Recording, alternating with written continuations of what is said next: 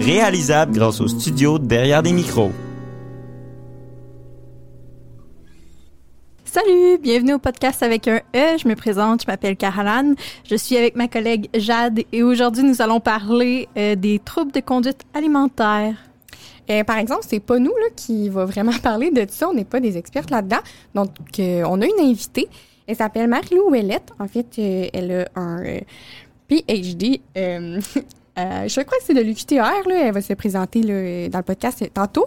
Euh, dans le fond, c'est une spécialiste des troubles de conduite alimentaire. Fait qu'avec elle, là, on aborde, ben, premièrement, c'est quoi un trouble de comportement alimentaire? Ça peut ressembler à quoi chez les personnes? Euh, on, parle aussi beaucoup de conseils, autant pour les proches que les personnes qui pourraient vivre avec euh, un trouble de... Là, ça fait huit fois que je dis trouble de comportement alimentaire. là, vous avez compris le sujet. Mais euh, voilà, donc euh, j'espère que vous allez apprécier le podcast. C'est que être femme, ce n'est pas une donnée naturelle. C'est le résultat d'une histoire. Pas mal de femmes ont envie de dire oui, on peut avoir du plaisir dans la vie, dans le respect, dans le respect de l'intégrité de nos corps. On peut Protégeons, aidons, écoutons, respectons les survivantes. C'est la culture du viol.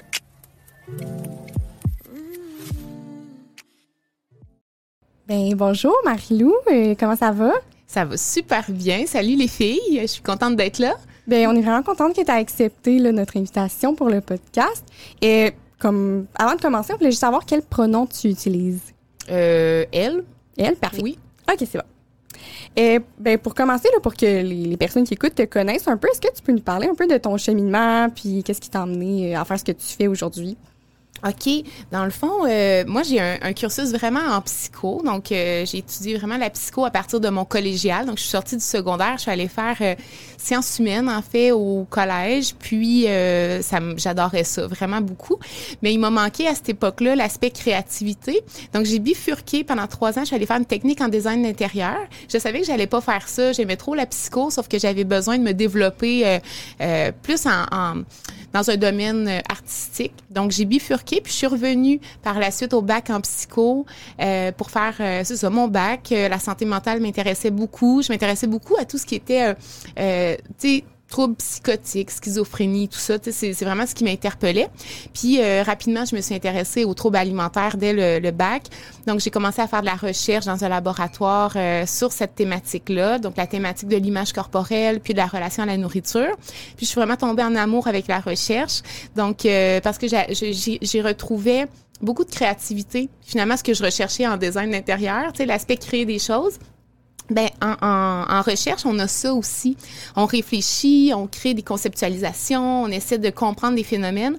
Fait que c'est très créatif. Donc, euh, j'ai vraiment aimé ça. Donc, j'ai euh, décidé de continuer, faire un PhD, donc un doctorat euh, profil recherche.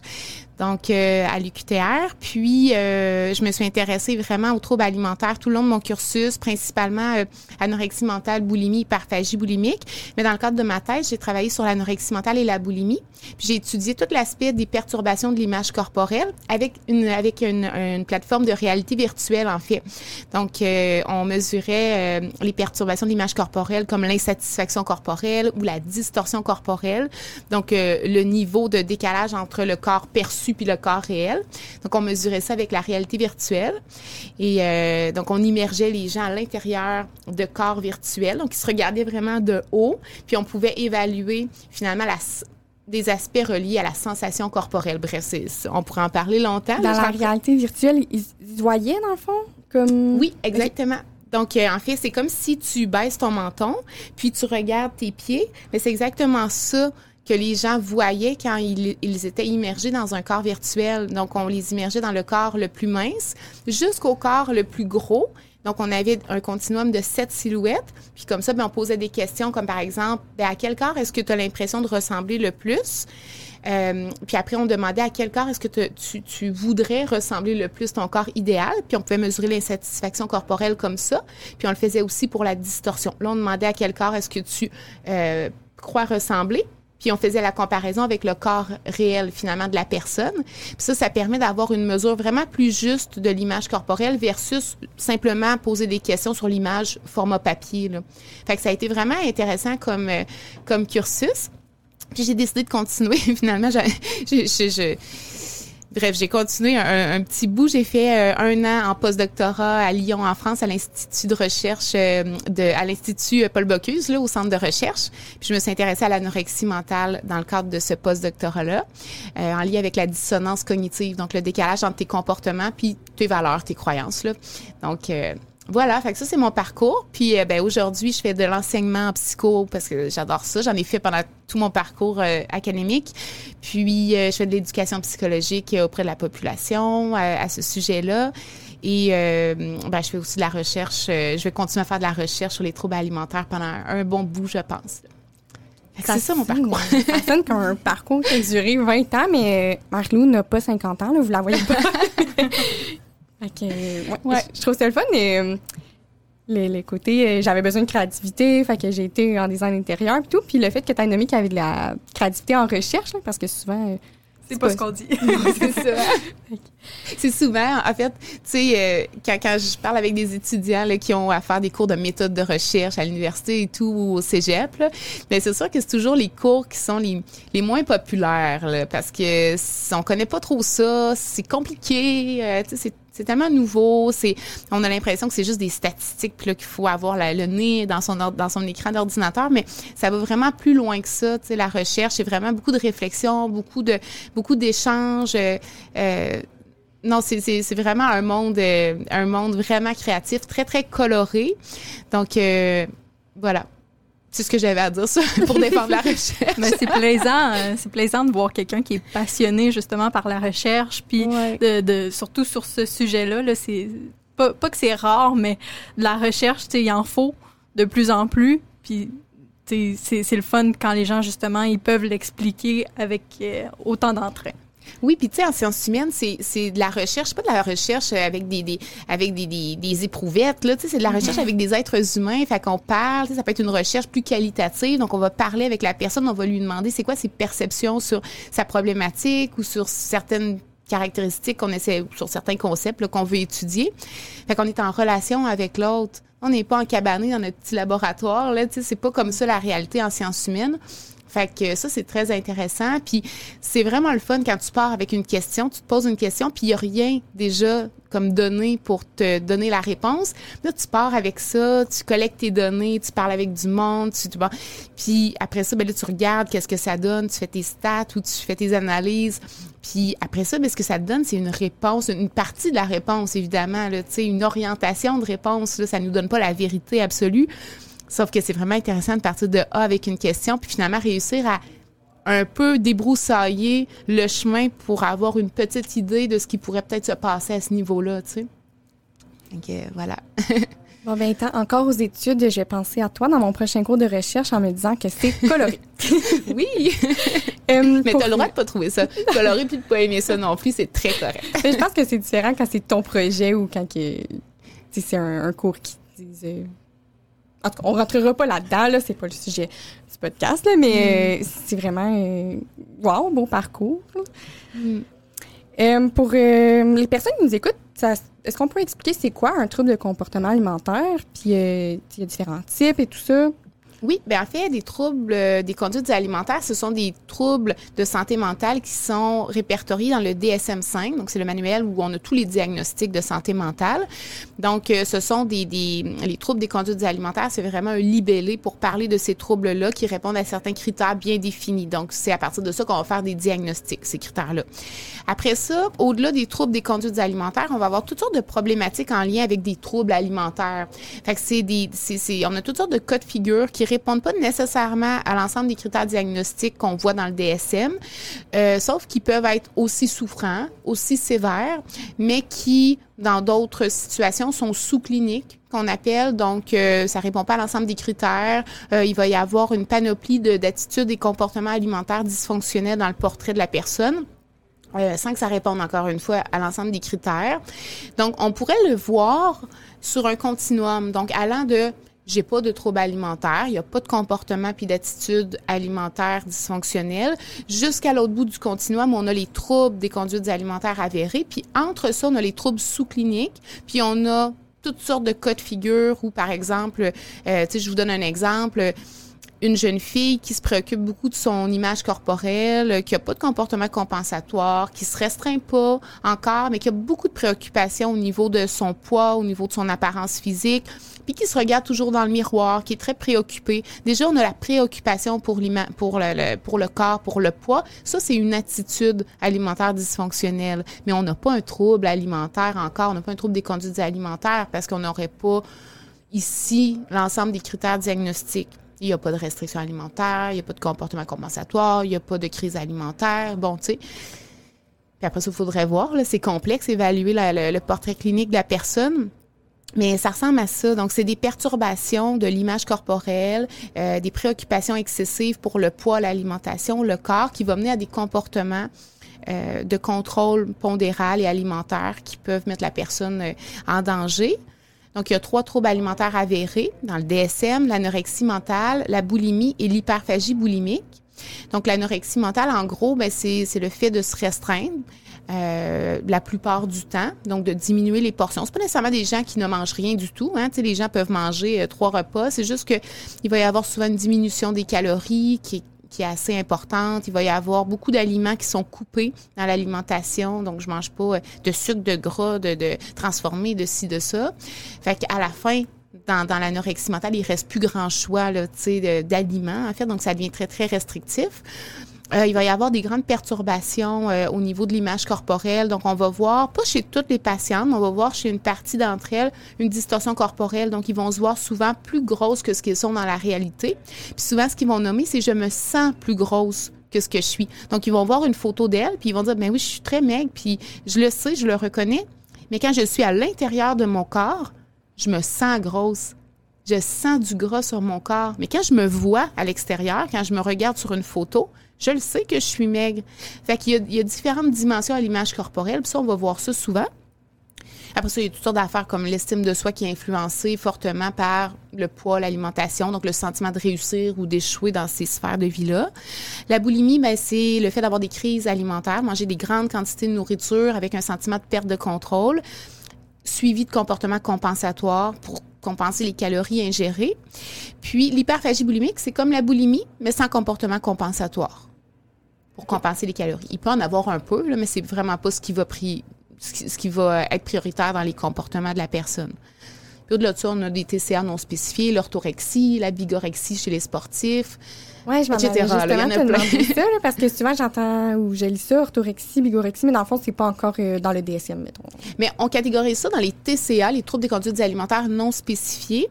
Euh, donc, euh, c'est sûr qu'on n'a pas encore reconnu dans le DSM, effectivement. Là mais qui euh, présentent, c'est des gens qui vont présenter quand même une sévérité, un dysfonctionnement au niveau social, émotionnel, euh, au niveau professionnel, par exemple. Donc, il y a un dysfonctionnement suffisamment sévère pour dire, ben là, on va, on va établir un diagnostic, mais ça répond pas aux autres diagnostics euh, de TCA avérés, là, anorexie, boulimie, hyperphagie. C'est intéressant d'apprendre que c'est pas euh, tout noir ou tout blanc parce que souvent on voit ça comme t'as un trouble ou t'en as pas. Mais c'est vrai qu'entre les deux, il y a comme toutes sortes, toutes sortes de choses qui peuvent euh, se passer.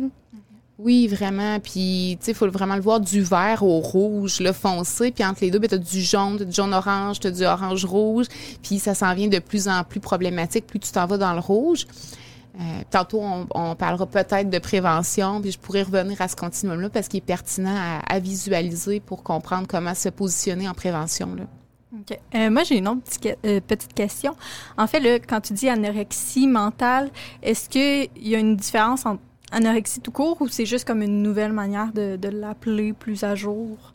Mais en fait, il y a une différence dans le libellé des deux mots, dans l'étymologie. Donc, l'anorexie, ça réfère au fait de perdre l'appétit.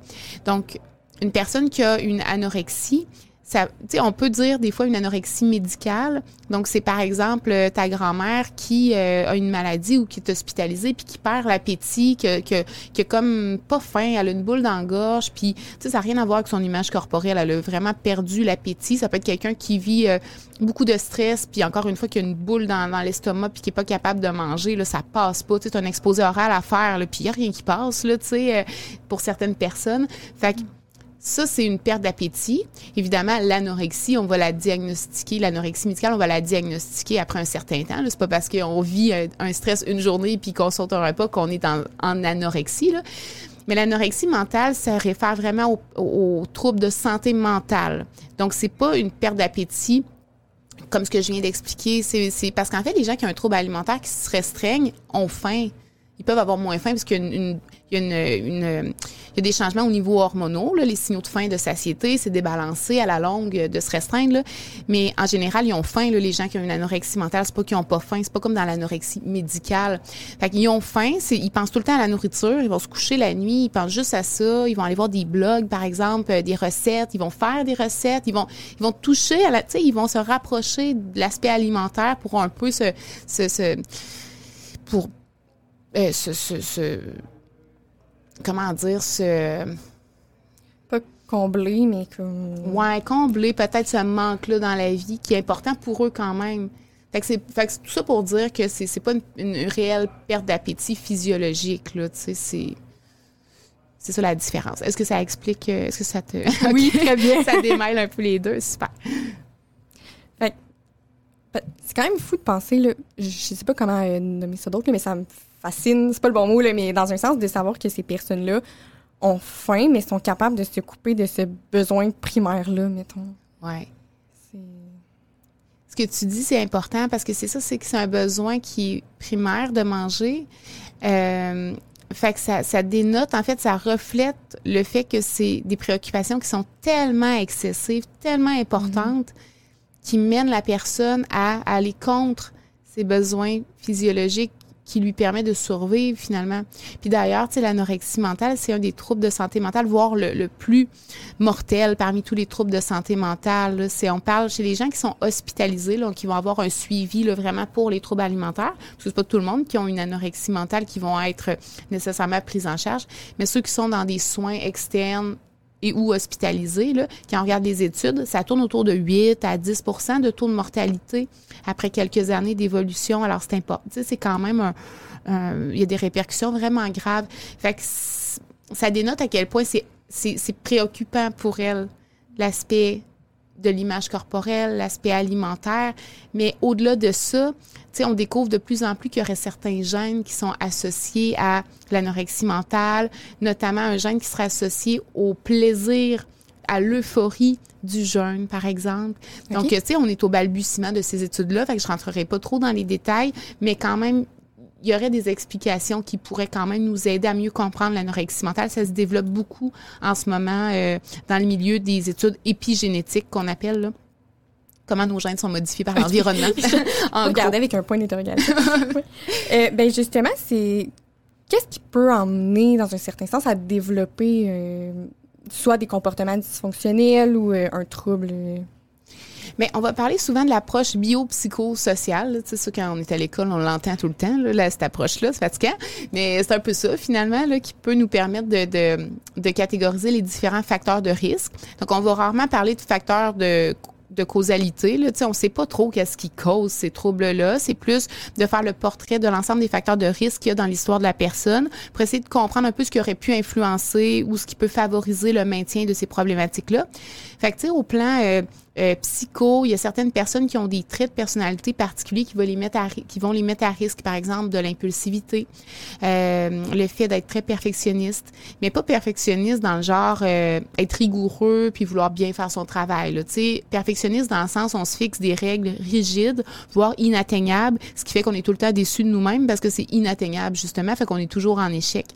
Euh, ça, après ça, euh, ben le fait d'avoir des difficultés pour gérer les émotions, le fait de manquer de stratégie d'adaptation dans la vie.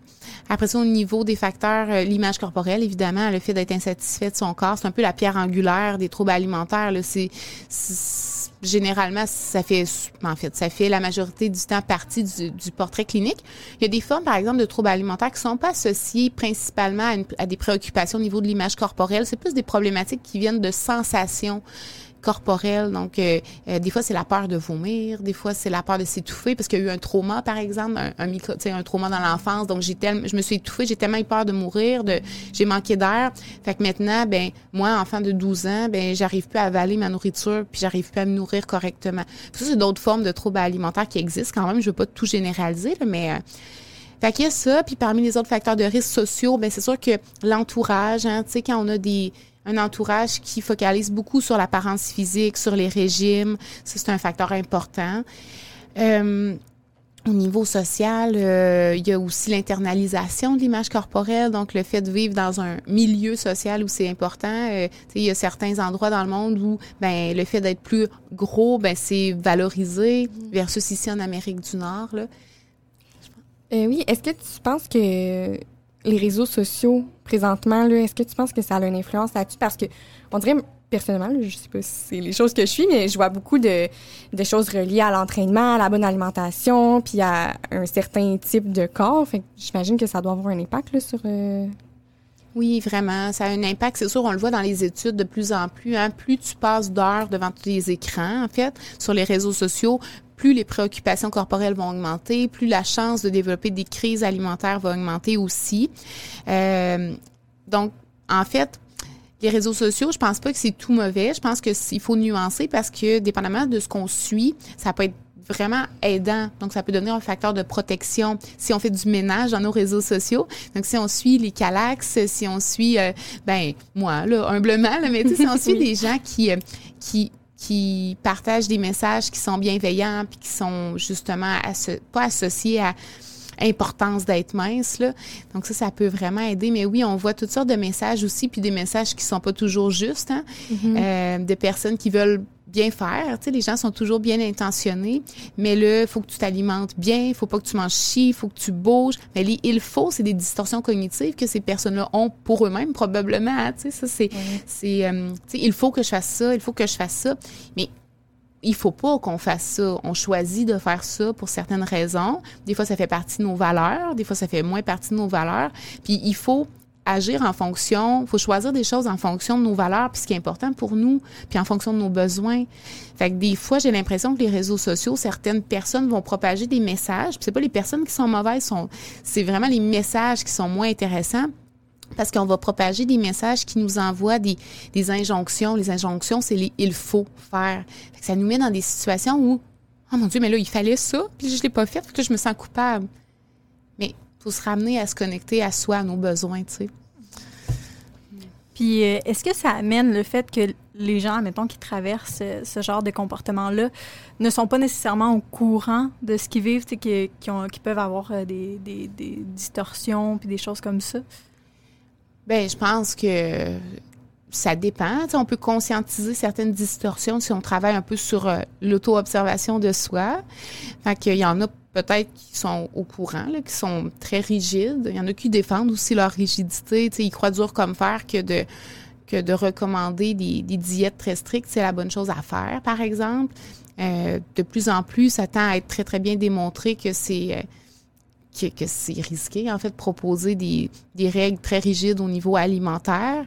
Euh, ça peut mener à toutes sortes de problématiques de santé mentale qui vont au-delà des troubles alimentaires. Là. Ça peut être vivre du stress chronique parce que tu te sens poche tout le temps, tu te sens pas, tu te sens inadéquate en tout temps, des troubles anxieux, parce que tu réussis pas à répondre à, encore une fois, aux injonctions de la société.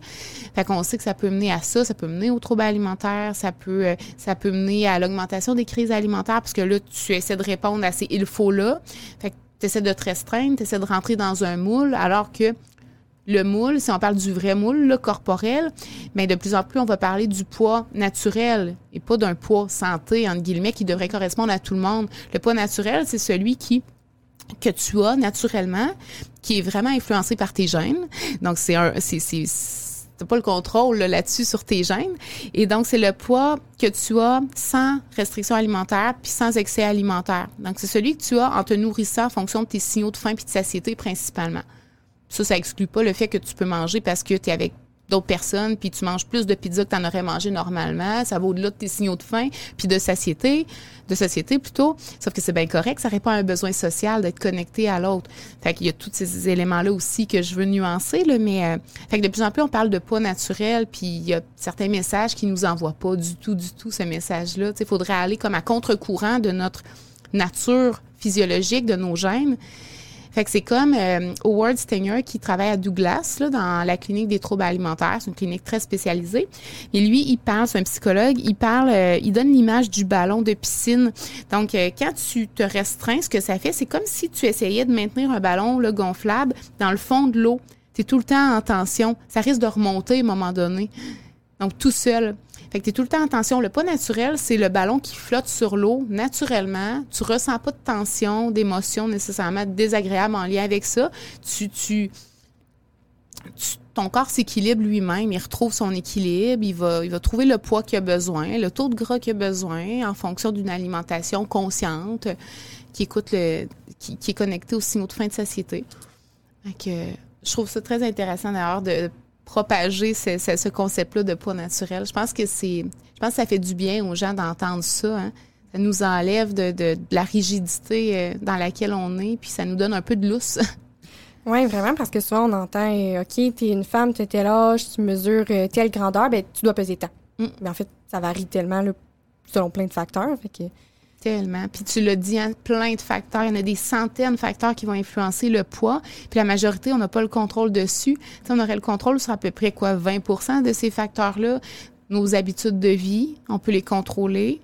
Notre poids, c'est une, une, résultante de plein d'affaires. C'est pas quelque chose qu'on qu'on devrait vouloir contrôler, on devrait vouloir améliorer nos habitudes de vie, puis le poids, ben, tu sais, à la limite, là, c'est pas important, ça. Si on, on a des. On, s'alimente diversifié, on mange de tout, euh, on mange de façon plutôt consciente, euh, on fait pas 10 000 affaires en même temps. Euh, qu'on bouge, mais qu'on bouge en se faisant du fun, en, en étant avec des amis, euh, qu'on fait des, des, sports qui sont diversifiés. Puis si on n'aime pas le sport, ben, on n'en fait pas. On va marcher ou on fait de l'escalade ou, ou on danse dans notre salon, tu sais. On retient ici vraiment le fun, là. Oui, exact. Puis des fois, c'est pas si le fun que ça. Tu te dis, euh, ouais, moi, tu sais, bouger, tu sais, moi, je trouve ça plus le fun de regarder Netflix. Il y en a qui disent ça. C'est correct. On peut essayer de juste trouver un, juste milieu. Euh, ça peut être juste de marcher, ça peut être justement de danser dans ton salon, ça peut être de jouer à la Wii, euh, ça peut être, il y a toutes sortes de façons de bouger. Là, le gym, là, c'en est une parmi tant d'autres qui est beaucoup trop valorisée. Là, on n'est pas obligé d'aller au gym. Là. Moi, je déteste aller au gym. Non, il n'y en a pas question. J'aime bouger, mais pas ça. C'est vrai que c'est très valorisé comme si c'était la, seule façon là, de, de rester en santé et être actif, là, mais il y en a mille. C'est ça, exact. Fait que ça pour dire qu'il y, a toutes sortes de facteurs qui vont influencer le poids. Il y en a quelques-uns qu'on peut qu'on peut euh, améliorer, gérer notre stress, on peut travailler là-dessus. Euh, gérer nos émotions, trouver des stratégies d'adaptation, c'est des éléments qui peuvent avoir une influence sur notre, poids ou sur les quantités de nourriture qu'on va manger, sur notre capacité à gérer notre prise alimentaire, parce que d'être capable d'être connecté à soi, à nos émotions, d'être capable de moduler, de regarder notre impulsivité passer, notre impulsion plutôt passer, notre impulsion de manger, la regarder passer, avoir des stratégies pour réguler notre prise alimentaire, bien, ça a un impact, tu sais. ça, c'est les émotions. Les émotions ont un effet, finalement, sur peut-être notre poids, mais notre poids, on s'en fout, tu sais, ultimement. Mais les gens s'en foutent pas de leur poids, tu sais. Mais ça, c'est mon rêve. C'est mon rêve qu'un jour, on arrête de focaliser sur le poids comme si c'était un objectif. L'objectif, ça devrait plutôt être de dire, ben moi, je veux me sentir mieux dans mon corps. Ben comment est-ce que je peux faire bouger plus? Ça, ça, ça, peut être mon objectif. Euh, manger plus diversifié, euh, etc. Tu sais. Est-ce que dans certains contextes, ça peut être correct de vouloir euh, modifier son apparence physique? Ah, c'est une bonne question. Tu sais, c'est tellement, il y a tellement de plein de valeurs associées à mm-hmm. ça. Tu sais. C'est une bonne question. Tu sais, j'ai pas de réponse oui ou non par rapport à, par ça. Je pense que tout le monde, les, gens, en fait, ont le droit de vouloir perdre du poids. Tu sais, on est qui pour juger de, euh, les gens ont le droit de faire un régime, les gens ont le droit de faire tout ce qu'ils veulent. Tu moi, mon objectif, fait que, tu sais, je répondrai pas clairement à ta question, mais tu moi, mon objectif, c'est d'amener un peu de, flexibilité aux gens, certaines personnes qui sont prises dans un carcan très rigide puissent réussir à, se libérer un peu de ça c'est ça. Puis il y en a qui vont perdre du poids, puis qui, effectivement, ça va avoir un effet sur leur santé. Moi, je dis pas que le poitt est pas relié à la santé. C'en est un facteur qui, qui peut être associé dans certains cas. Mais, euh, mais c'est pas tout. Fait que, tu sais, fait que je, je, je sais pas quoi dire euh, à cette, à cette question-là. Je pense que c'est un choix personnel, mais je pense qu'il faut, en tant que qu'Expert continue à partager le fait qu'il y a quand même des conséquences, puis que les gens puissent faire des choix en fonction de connaissances de cause. C'est d'informer les gens, puis qu'après ça, ben, ils puissent euh, faire un choix éclairé, qu'on appelle en recherche notamment. choix éclairé, c'est ça en fait l'important. En fait, je savais qu'il n'y avait pas de réponse claire, mais c'est que des fois, les personnes euh, qui veulent faire des changements dans leur vie puis veulent modifier un peu leur apparence physique, des fois, elles se sentent mal parce que l'on on, entend, ben là, il faut que tu t'aimes comme que t'es et tout ça. Fait que là, ils sont comme, ah, c'est pas correct que je veux ça. Fait que des fois, on dirait qu'on est comme pris entre, euh, je sais pas comment le dire, là, mais, euh, ah, faut que, j'ai comme perdu ce que je. Oui, c'est ça, merci. ouais, puis tu sais, ce qui est important, ce qui est important pour la personne, c'est important pour la personne. Si maigrir, ça fait partie de sa vie, puis que pour elle, en ce moment, dans sa vie, c'est important, puis c'est une de ses valeurs, c'est c'est pas à nous de lui dire ça devrait pas être important pour toi. Le, temps fera peut-être certains changements sur ce qui est important pour elle dans la vie. Puis c'est correct. Tu sais, moi, après ça, quand quelqu'un, par exemple, va me dire, ah, moi, je vais perdre du poids, qu'est-ce que tu me suggères? Ben, premièrement, je, leur dis que moi, je suis pas nutritionniste. Donc, moi, j'ai comme, moi, c'est vraiment la relation à la nourriture, mon créneau. Donc, c'est pas l'aspect, euh, fait que euh, je vais référer vers, euh, vers des nutritionnistes pour qu'ils puissent conseiller, tu sais, la personne. Puis après ça, ben c'est c'est son choix. Tu sais, si c'est important pour elle en ce moment, c'est correct. Je m'obstinerai pas avec quelqu'un qui veut perdre du poids parce que, tu sais, je suis qui pour savoir qu'est-ce qui est bien pour la personne? Mhm. C'est un peu ça. Euh, puis après ça, ben, si la personne elle est ouverte à ce que je lui parle de, des effets, de, de vouloir, de focaliser sur perdre du poids, puis d'être toujours dans la diète, ben là, je vais lui parler des effets sur les aspects plus psychologiques en lien avec la santé mentale, en lien avec les effets qu'on connaît actuellement. Mais j'essaie d'être sans, de me détacher de, de de ce qui est important pour moi personnellement, tu sais, puis m'ouvrir à ce qui est important pour les autres, c'est correct, là, tu sais. OK. Puis euh, j'avais une autre question. Mettons par rapport à l'entourage, quelqu'un euh, qui serait proche d'une personne qui a ces comportements-là, euh, ben, qui voudrait perdre du poids, en fait. si la personne elle nous dit tel quel, ben moi ce que je veux c'est perdre du poids, est-ce qu'on l'encourage là-dedans, on doit rester neutre, comment qu'on agit? Ben, je pense que ça dépend en tant que proche, par exemple, pas en tant qu'intervenant. Non, non, en, tant, que, proche. Ben, en tant que proche, je pense que euh, si on a des connaissances puis qu'on peut faire un peu de psychoéducation, ça peut être une bonne idée si la personne elle est ouverte. Après ça, quand quelqu'un sollicite pas des conseils, il fait juste partager son projet, ben OK, on n'est pas obligé de valoriser ça non plus. On est, je pense que c'est là que ça joue, c'est de de, de, limiter nos commentaires sur le poids de la personne, de limiter les commentaires sur euh, ben t'es correct comme ça. sais, évitons de commenter le poids de la personne ou son apparence ou si elle est correcte. Si nous on juge qu'elle est correcte ou pas comme ça, c'est pas tellement à nous de juger euh, ça. Fait qu'on peut juste écouter, être, euh, tu sais, écouter la personne, puis, euh, puis ok, ben tu veux perdre du poids, ben pourquoi? On peut poser des questions. Qu'est-ce qui, peut-être pas pourquoi, parce que ça amène à, se justifier souvent là, mais on peut demander à la personne euh, qu'est-ce qui te préoccupe dans ton poids, puis ouvrir la discussion, mais juste dans une optique d'écouter activement la personne. Puis, OK, à la fin, tu n'as pas besoin de trouver une réponse ou un conseil, mais juste de l'écouter, la personne, puis dire OK. Puis peut-être qu'elle va te parler de préoccupations plus en lien avec son alimentation ou des préoccupations en lien avec son image corporelle, bien là, après ça, de parler d'image corporelle, de dire, ah ouais, moi, tu sais, moi aussi, des fois, je me préoccupe de mon image, tu sais, des fois, je me trouve bien, puis le lendemain, je me trouve moins bien, puis de partager simplement des faits, puis ce qu'on vit, c'est correct, tu sais, sans vouloir trouver une bonne réponse. Fait que là, ça ouvre sur parler de l'image corporelle, mais sans parler de l'apparence physique. Là, on parle de préoccupation. ça, c'est correct d'ouvrir la discussion là-dessus. Justement, souvent, je trouve que les gens, ils veulent dire, euh, exemple, je sais pas, ils veulent supporter, exemple, leur ami qui veut euh, perdre du poids. Ah, bravo, ça paraît, puis tout, mais je pense que ça aussi, là, ça a un impact qui peut être négatif, de valoriser justement une perte de poids. Oui, parce que en fait, c'est euh, tu sais, il y a des gens qui vont dire ah, moi ça me fait plaisir de me faire dire que j'ai perdu du poids. Fait, mais en fait, les conséquences, faut pas les voir à court terme nécessairement non plus.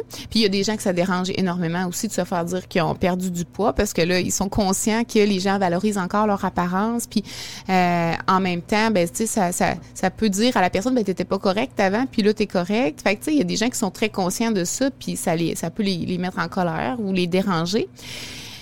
Mais en fait, c'est ça, les, les, les, conséquences, ils peuvent être plus à long terme, même chez les personnes qui sont contentes de se faire complimenter, parce que on n'est pas toujours conscient qu'on est en train de développer une relation malsaine avec notre corps. Puis, de valoriser constamment l'apparence physique, la perte de poids, c'est comme si on envoie le message ben être mince c'est correct, être gros c'est pas correct, puis avant t'étais pas correct, là t'es correct, mais la personne qui se dit ah ben là j'ai des comportements qui sont pas nécessairement agréables, soit je me restreins, j'ai tout le temps faim, puis là j'aimerais ça me sortir de ça puis recommencer à manger normalement, mais si je recommence à manger normalement, je vais peut-être reprendre un peu de poids, ce qui serait normal, ce serait bien correct. Sauf que là, les gens me, me féliciteront plus, j'aurai plus de valorisation. Fait que, euh, non, faut que je continue à me restreindre parce que sinon, qui je vais devenir si je ne suis plus la personne qui est capable de rester euh, en contrôle de son alimentation puis de son corps?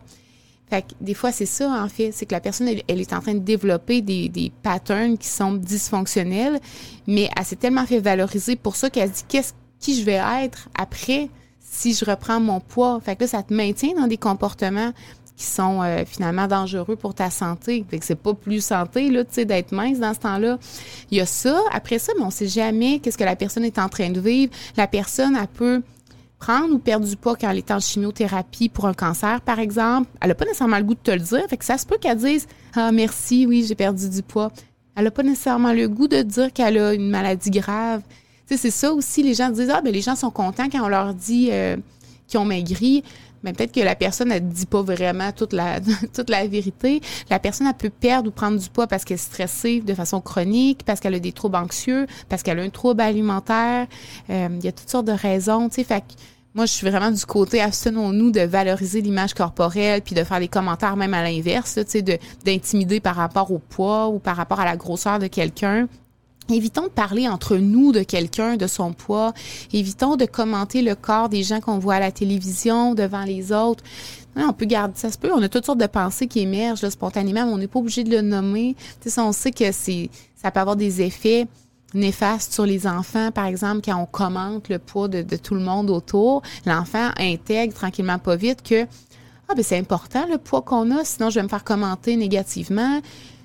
Fait que là, c'est ça l'internalisation de l'importance de l'image euh, de la minceur, en fait. Là. Je suis contente qu'on parle de ça parce que des fois, les gens, ils pensent juste à être gentils, mais ça peut avoir tellement d'impact. Là, fait que si on retient une chose, c'est que les commentaires sur le poids, c'est non. On peut s'en abstenir. Exact. Positif ou négatif. C'est ça. Ouais.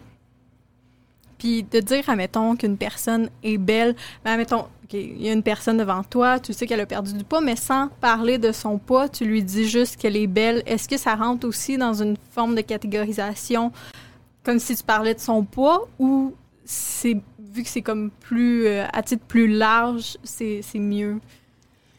Bien, tu sais, ça dépend de plein de facteurs, mais tu sais, si, si, on a une personne qui a un, poids yo-yo, tu sais, euh, je sais pas, moi, on a une, cousine, une mère, une ma tante, une amie, tu sais, qui fait vraiment le yo-yo avec son poids, tu sais, à chaque six mois, il y a une perte ou une prise de poids, puis qu'à chaque fois qu'elle perd du poids, on lui dit « Ah, t'es belle », tu sais.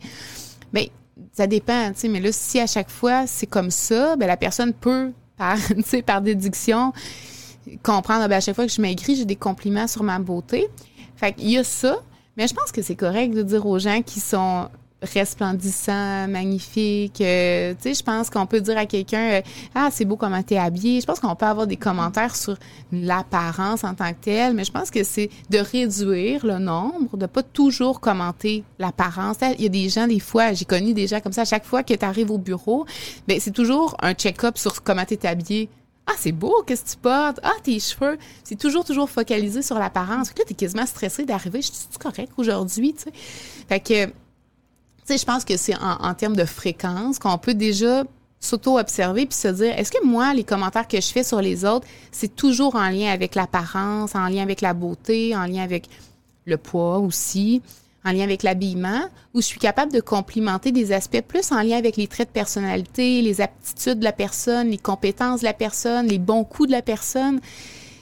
Plus on valorise les autres choses qui sont pas de l'apparence physique, mais plus on, on, est en train de permettre à la personne de se valoriser à travers des sphères différentes, diversifiées, pas juste le corps. Fait que, OK, je suis pas juste un corps qui peut être beau ou laid ou moyen ou so-so. Je peux aussi être une bonne collègue parce qu'on me complimente sur mes bons coups. Je peux être compétente dans mon emploi. Je peux être une bonne amie parce qu'on me dit que mes amis m'ont dit que merci d'être là pour moi. Tu m'écoutes puis ça me fait vraiment du bien. Je suis contente de t'avoir dans ma vie. Ah, OK, je suis une bonne amie aussi. Fait que là, je me, je me fais valoriser pour mon, mon moi social, mon moi relationnel, mon moi professionnel. Tu sais, vous comprenez un peu qu'est-ce que je veux dire? Et ça, c'est une clé de diversifier ses sources de valorisation. Puis je pense qu'en tant que proche, en tant qu'ami, bon, on participe tous à ça, la diversité de valorisation des autres qu'on côtoie par nos commentaires puis tout ça. Fait que je te dirais, c'est pas noir ou blanc, tu sais, mais c'est déjà de s'auto-observer à quel point est-ce que ça fait partie de, ce qui sort de notre bouche constamment, tu sais. Mm. Justement, un peu en lien avec ça, euh, de faire attention à ce qu'on dit, mais qu'est-ce qu'on peut faire euh, en général en, en prévention plus? En prévention des troubles alimentaires? Oui. Euh, il y a différents niveaux. Là, si on parle au niveau de l'organisation des, des, des, programmes de prévention, là, je parle très euh, de façon très macroscopique, là, mais il y a différents types de prévention. Il y a de la prévention universelle, donc il va toucher l'ensemble des gens. Peu importe, euh, ils ont sont-ils à risque de présenter des troubles alimentaires ou pas. Puis, on, peut glisser également vers de la prévention plus ciblée quand on a des gens qui sont plus à risque, puis avec des gens qui ont déjà peut-être développé certaines attitudes et comportements certaines attitudes et comportements alimentaires dysfonctionnels. Donc, en prévention universelle, il y a certaines choses qui sont importantes. Déjà, on va viser davantage les facteurs de protection.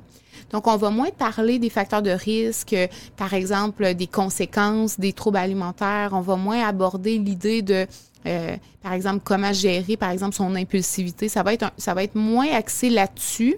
Ça va être plus axé sur les facteurs protecteurs. Fait par exemple, comment est-ce qu'on peut arriver à mieux gérer ses émotions? Comment est-ce qu'on peut arriver à avoir une diversité d'outils dans notre coffre à outils pour gérer nos problèmes, nos difficultés de la vie?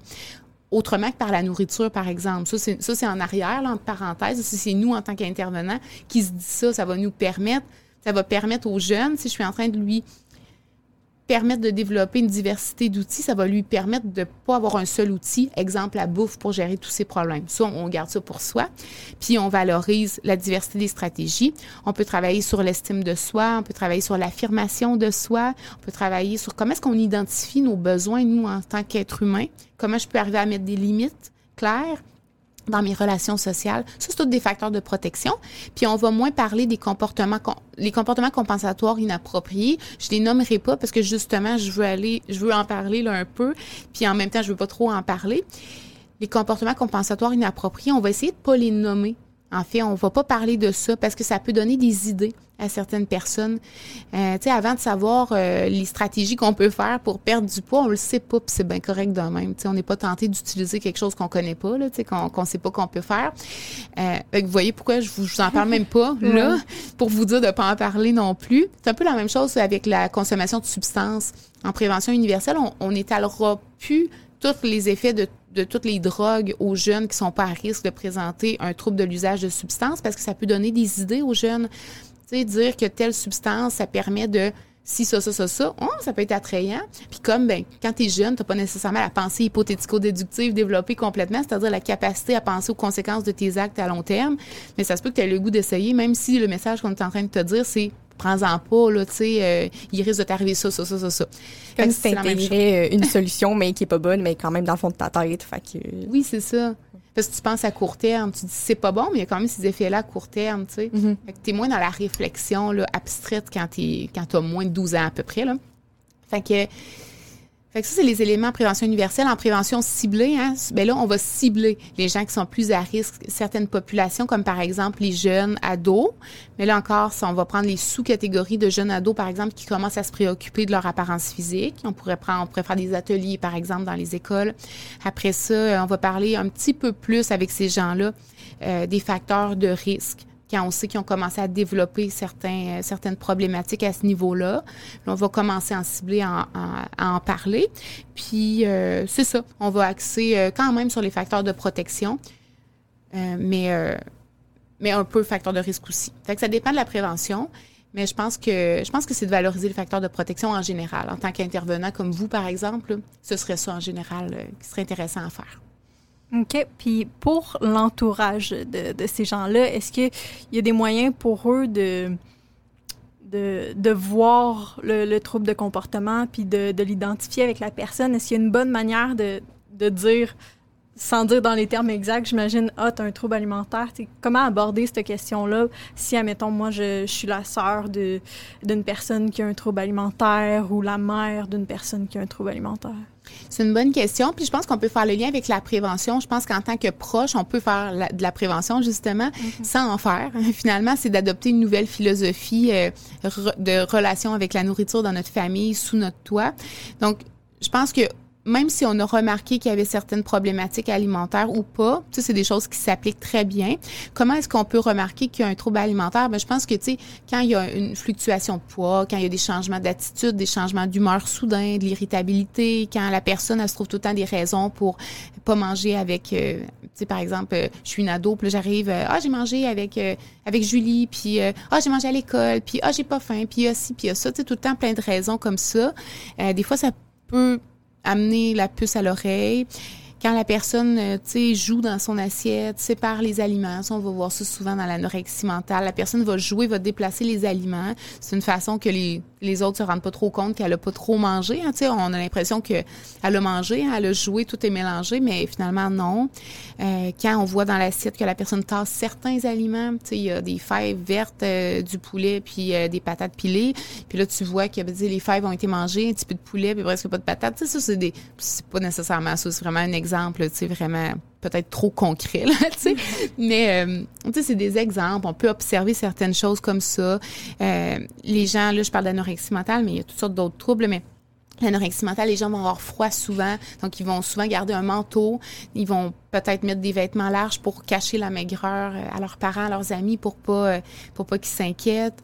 Euh, ça peut être de s'isoler, ça peut être de se regarder constamment dans le miroir. On va, on va voir, ah, tu sais, je vois ma fille ou mon garçon ou qui s'observe beaucoup très souvent dans le miroir, euh, qui se taponne. Hein, le fait de se toucher constamment le ventre, euh, les os, en regardant la télé, peu importe, ça n'a pas besoin d'être devant le miroir, mais ça, ça dénote des préoccupations euh, de la personne. Ça peut être de parler tout le temps de poids, de parler tout le temps d'aliments, de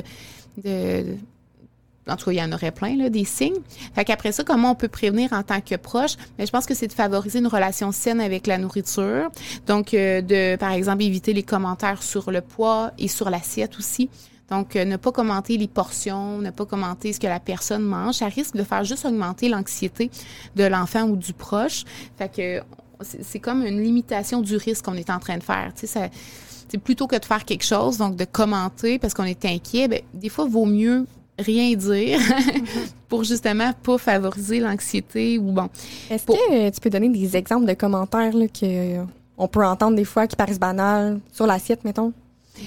Ben, tu sais, des fois, les gens vont dire euh, Ah, t'as encore faim? Ah, ben, c'est bon, mange, mange. Fait que peu importe, des fois c'est vraiment bienveillant, là, sauf que c'est pas une critique nécessairement.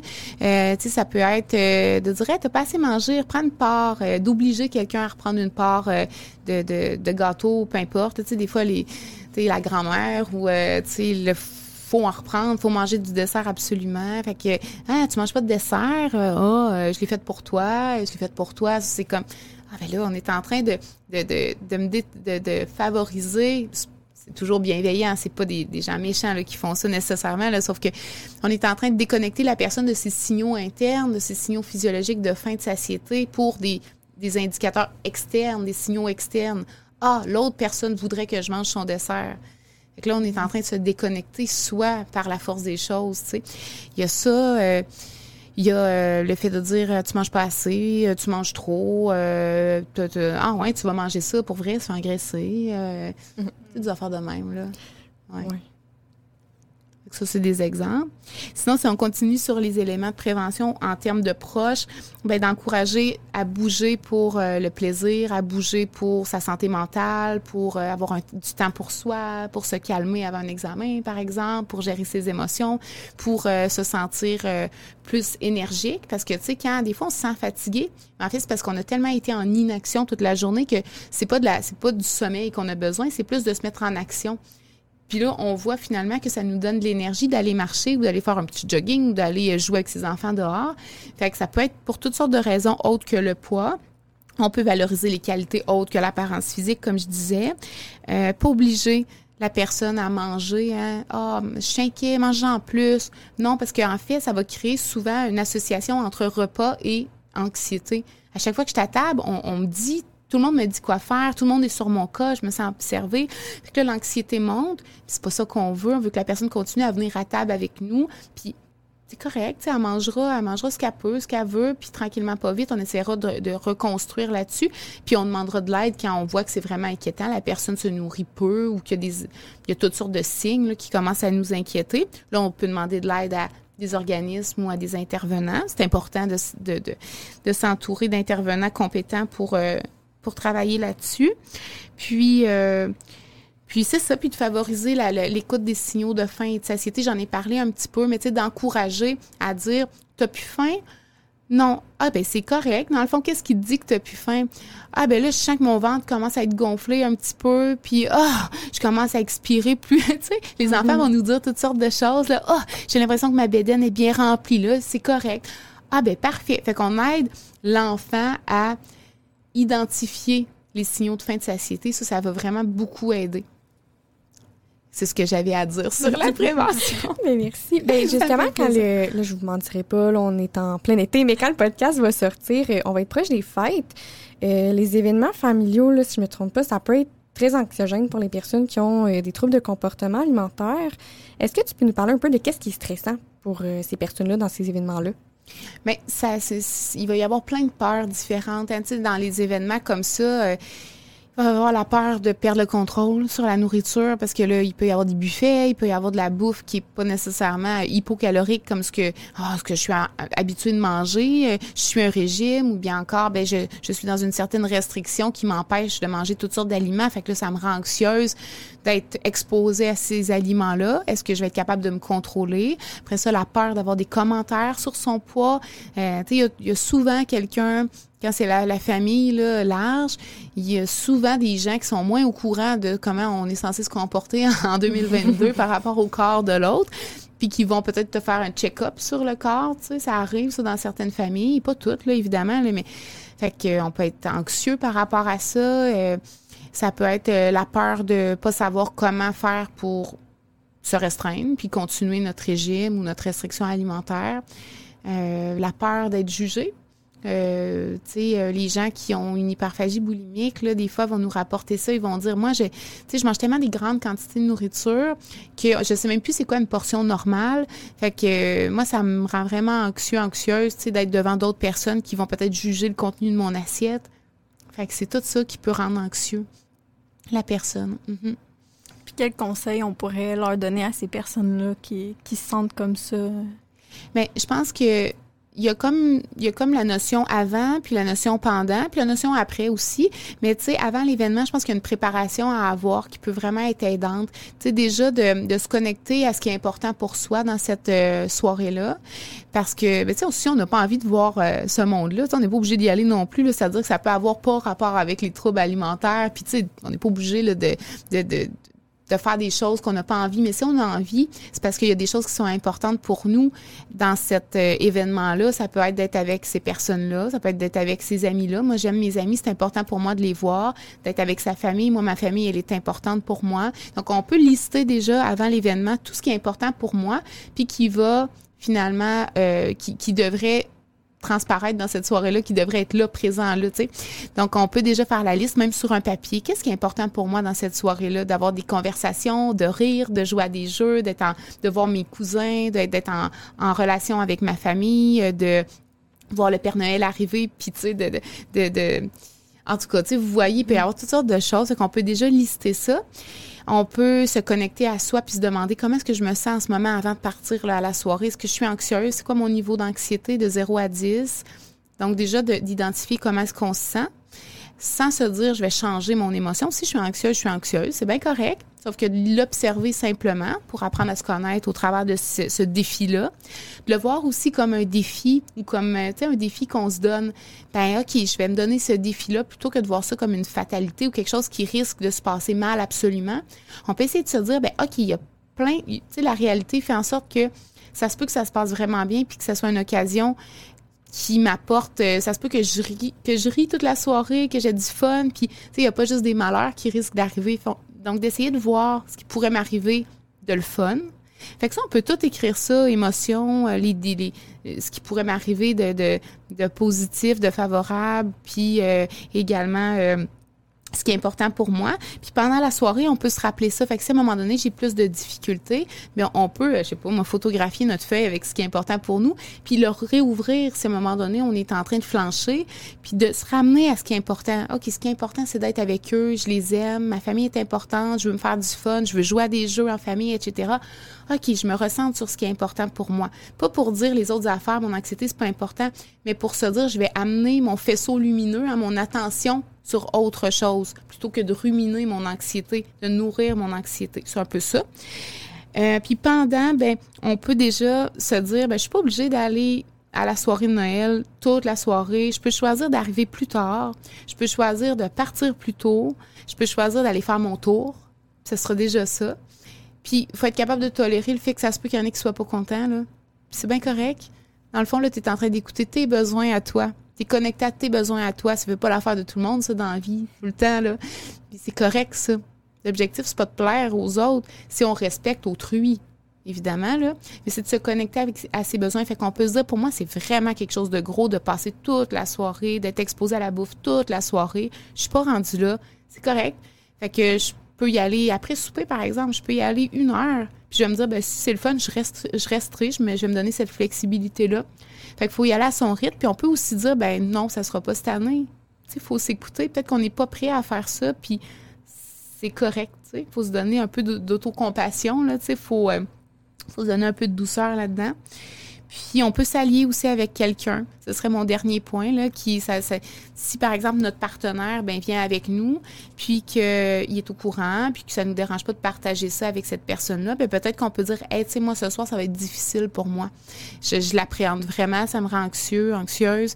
Euh, ça se peut que j'aille dans la salle de bain à un moment donné, juste pour respirer, faire des exercices de respiration, puis me recentrer. Ça se peut qu'à un moment donné je te laisse euh, ce sera pas long, mais je vais aller compter les lumières dans l'arbre de Noël, juste pour être pour me mettre dans un état de pleine conscience parce que là, je suis déconnectée puis mes émotions sont en train de m'envahir. Fait que juste d'avertir une ou deux personnes significatives à qui on veut en parler, si on peut, ben ça peut être vraiment aidant pour pas se sentir inadéquat. Ah, il y a quelqu'un qui le sait au moins là, pourquoi je suis en train d'agir comme ça, de m'éloigner un peu, tu sais. Que c'est ce que j'aurais à dire. Euh, je vais m'arrêter là parce que je pourrais parler toute l'après-midi de ça. Ben, je vais poser une autre question par rapport à ça parce que tu as aussi mentionné le après. sais, advenant le cas qu'une personne perd le contrôle, euh, puis qu'elle mange beaucoup, beaucoup, puis pas que c'est pas correct, c'est normal de manger plus, mm-hmm. euh, je crois, euh, dans le temps des fêtes, euh, puis qu'elle elle se sent mal après. Qu'est-ce qu'on dirait à cette personne-là? Ben ça, ça dépend si elle nous en si elle nous en parle, si elle partage avec nous.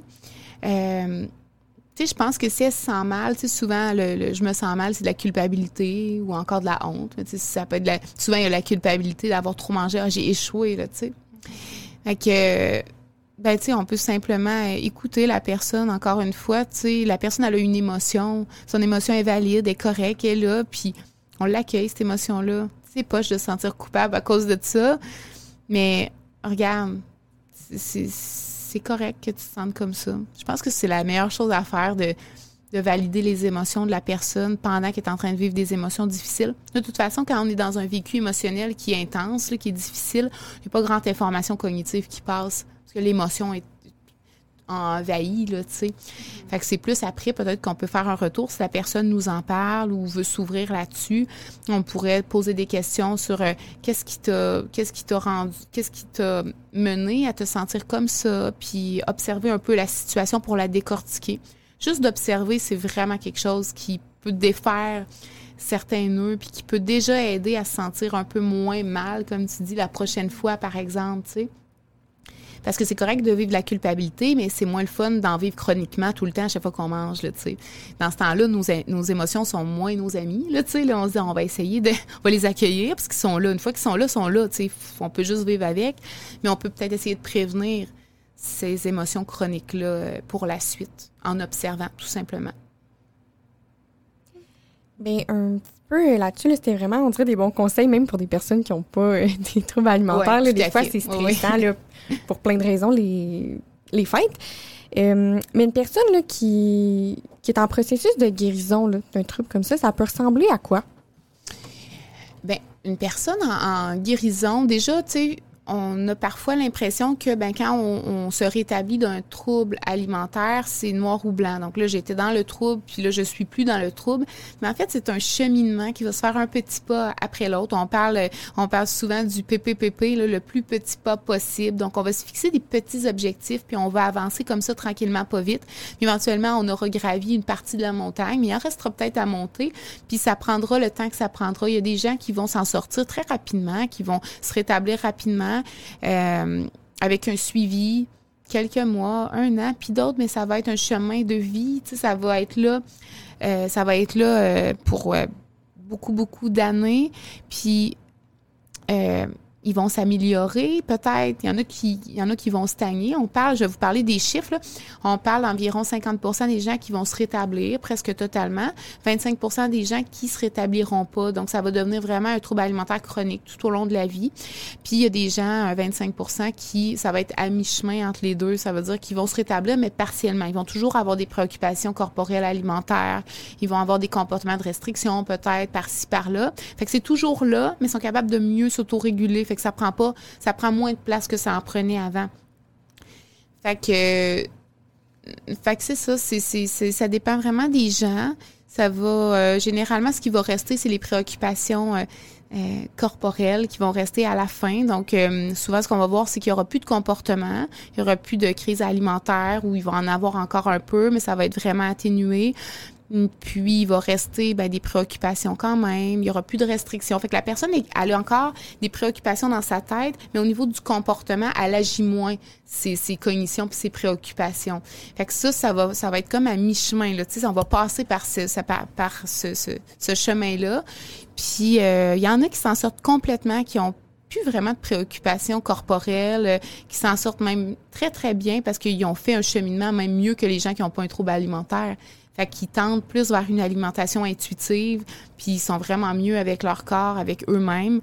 Fait que ça, dépend vraiment des gens, là, à quoi ça va ressembler. Euh, mm. OK. Puis dans les personnes, admettons, qui se rétablissent complètement, est-ce que c'est possible que certaines, ils jouent un peu, ils se rétablissent complètement, ils redescendent, puis ils remontent, ou ça devient comme le ce qui est un peu dans le maintien, dans la zone euh, du milieu? Euh, ça, oui, ça, ça va. ça, ça peut être par vague.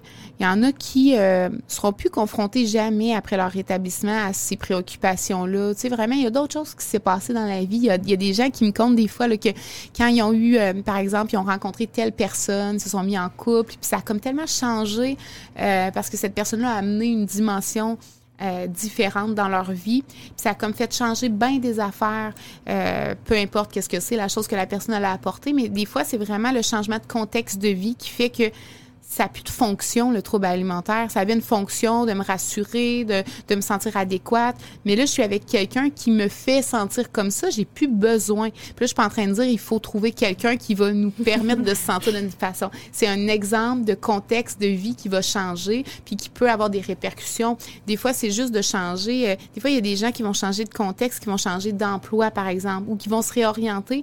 Puis ça, dit, ça, permet de diminuer les symptômes juste parce qu'on change le contexte de vie. Euh, le fait de consulter, c'est une façon de changer son contexte de vie parce que là, tu as quelqu'un qui t'accompagne, qui t'aide à, à, moduler tes, tes, tes à t'auto-réguler finalement. Euh, là, j'ai perdu la question que tu m'as posée initialement. C'était, est-ce que oui, il y a des vagues? Mhm. Excuse-moi. Est-ce que, est-ce que ça peut redescendre? Fait que c'est ça. Fait qu'il y a des gens qui vont changer de contexte puis ça redescendront pas, ils retomberont pas. Puis il y a des gens qui vont avoir des rechutes. Il y a des gens qui, sans parler de rechutes, vont avoir des chutes. Mhm. Donc, euh, puis qui vont se reprendre tout de suite.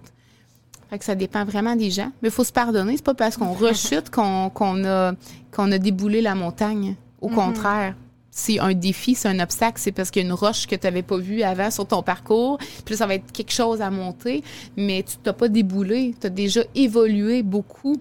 Fait que c'est pas parce que ton comportement euh, revient comme il était avant que ton intelligence émotionnelle, puis tes, tes pensées, tes préoccupations, eux, continue pas d'évoluer à travers ça. Le meilleur conseil que je pourrais donner quand quelqu'un rechute ou chute, ce serait de s'observer, tout simplement, observer ce qui est en train de se passer. Des fois, c'est là que tu vas trouver, tu vas identifier des éléments dans ton dans ton portrait, dans la situation, qui peut vraiment devenir un outil pour te relever par la suite. Mm. Un peu comme euh, un pattern, une, une habitude que, que tu prends face à certains comportements puis que ça revient au galop. Par exemple. Par exemple. Mhm. Ah, T'allais-tu. euh, Non. OK. Euh, je suis pas sûre que ça va être clair ma question, là, mais dans le fond, dans. C'est pas nécessairement les comportements le problème, souvent ça cache quelque chose d'autre, j'imagine, dans le sens. L'outil, c'est comme la relation avec la nourriture, mais ça peut cacher des émotions ou euh, justement un- euh, la difficulté avec l'estime de soi. Je sais pas si c'est clair ce que j'essaie de dire. là. Ben, je vais te dire, c'est ce que tu essaies de dire, c'est que dans le fond, les comportements dysfonctionnels sur la nourriture, c'est le symptôme de problématiques plus profondes. oui, c'est ça que j'essaie de dire. Ah bah c'est ça. Qu'est-ce que on qu'est-ce que on travaille avec ces personnes-là? Dans le fond j'imagine mettons les thèmes là exemple j'imagine que l'estime de soi on la travaille beaucoup euh, Oui. à travers ça ça serait quoi les autres choses qu'on va travailler? Mais les autres euh, recommandations, ce serait de travailler. euh, ce serait travailler sur euh, les pensées dysfonctionnelles. Donc, je me sens nulle, je, je suis grosse, je peux pas être aimée si je, je prends du poids, euh, si je suis mince, je vais être appréciée par mon milieu de travail, etc., etc. Toutes sortes de pensées comme ça ou de croyances, même voire de croyances erronées. Moi, je dis jamais des fausses croyances parce qu'une croyance, c'est une croyance, ça, c'est pas faux, c'est ta croyance là. Sauf que c'est erroné par rapport à la réalité. Fait qu'il y a toutes sortes de, de pensées comme ça, de cognitions sur lesquelles on peut venir travailler sans nécessairement changer les pensées, mais en les acceptant sans y répondre. C'est ça la différence. Euh, ça, c'est très, très issu de la thérapie ACT, là, la thérapie d'acceptation et d'engagement. Euh, ça, ça, ça fait un peu contraste avec les thérapies cognitivo-comportementales deuxième vague qu'on appelle, où on essaie de changer les pensées pour des pensées plus adaptées, là, plus adéquates. On peut utiliser ça, on sait que c'est efficace, mais on, on, on- ce qui est efficace une autre stratégie par laquelle on peut passer, c'est de passer par, sans changer les pensées, arriver à les observer sans essayer de les chasser. Parce que tu sais, quand on a une pensée, néga- une pensée plus difficile, comme par exemple, euh, je suis incompétente, mes collègues m'aiment pas, ça va revenir même si tu essaies de la changer en pensée positive. Puis la TCC deuxième vague, c'est pas de changer en positif, là, mais tu sais, des fois, on entend ça, ce message-là, là, tu essaies de changer ça en quelque chose de plus positif. Ben non, en fait, parce que ça va revenir. Tu vas te coucher le soir dans ton lit, puis si tu regardes pas ton cellulaire pour éviter tes pensées difficiles puis tes émotions, elle va revenir, cette pensée difficile-là. Tu vas tout le temps être pris à, essayer d'éviter par toutes sortes de moyens tes émotions, justement en regardant ton cellulaire pour pas trop vivre de, quelque chose de difficile à l'intérieur de toi. Fait que ça fonctionne plus ou moins d'essayer de chasser ce qui est difficile. Fait que euh, la, thérapie ACT, ce qu'elle nous, im- ce qu'elle nous amène à, faire, c'est d'observer simplement les pensées en essayant de les voir comme les pensées, c'est pas des faits. Les pensées, c'est juste toutes sortes de trucs qui se passent, d'interprétations que notre cerveau fait, qui a plus ou moins d'allure. Des fois, ça a plus d'utilité, certaines pensées, mais des pensées dévalorisantes, souvent, c'est pas très utile. Fait que ça, on peut choisir de pas répondre à ces pensées-là, puis de, de, plutôt agir en lien avec des pensées plus constructives. Fait qu'on va travailler sur les pensées, on va travailler sur les émotions, gérer nos émotions, réguler nos émotions d'une façon plus adaptative que de manger ou que de pas manger ou que, en tout cas. Euh, ça, on va travailler sur les perceptions corporelles. Donc, comment est-ce qu'on peut euh, travailler sur notre insatisfaction corporelle? Par exemple, en justement enlevant des médias sociaux qui nous amènent toujours le même type de corps, là, très, très mince, maigre, puis qui valorisent la minceur, pour les changer pour des comptes qui n'ont pas rapport avec l'apparence physique. Ça peut être des comptes de bouffe, des comptes d'art, des comptes en lien avec tes avec ce que tu aimes. Moi, je suis des comptes sur Instagram Excel. Moi, ça, je trouve ça trippant. Encore une fois, ça, c'est la chercheur en moi. des comptes Excel Oui, tu sais, Excel, Microsoft Excel, il y, a- il y a plein de gens qui font des espèces de, de tutoriels, puis ils te donnent des trucs. Par exemple, euh, est-ce que vous avez un ami qui... euh, qui passe euh, son après-midi à rentrer les, les, les, je sais pas moi, euh, les, les, les chiffres associés à la bourse toute l'après-midi. Ah, ben là, vous avez une fonction pour que ça se mette automatiquement dans Excel. Ou par exemple, quand, mais là, vous autres, chez Calax, peut-être vous avez des traitements de, de Excel à faire. Des fois, ça va peut-être vous être utile. Tu sais, par exemple, tu as, sur la même ligne le nom, le nom de famille, le prénom, le nom, la date de fête, mettons. Puis là, il faut que tu splits ça en trois colonnes. Mais là, il te donne un truc pour faire ça en deux secondes. Moi, ça, je trouve ça trippant. fait que euh, c'est une aparté qui a aucun rapport, mais qui est intéressante pour certaines personnes. Euh, donc, tu sais, de changer des comptes où on te présente toutes sortes de corps euh, très minces qui répondent à un seul standard là, euh, de la société pour des comptes qui correspondent à ce que tu aimes, à ce qui t'intéresse, mais tout le monde s'intéresse pas aux mêmes choses. Donc euh, ça, ça peut être une façon de, de changer justement, de, de, travailler sur les perceptions corporelles justement.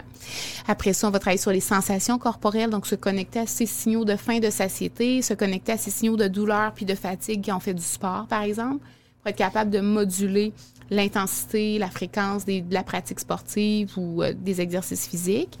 Après ça, on va travailler sur quoi? On va travailler sur les occupations. Donc, qu'est-ce que je mets dans mes journées, dans mes semaines comme activité, comme occupation?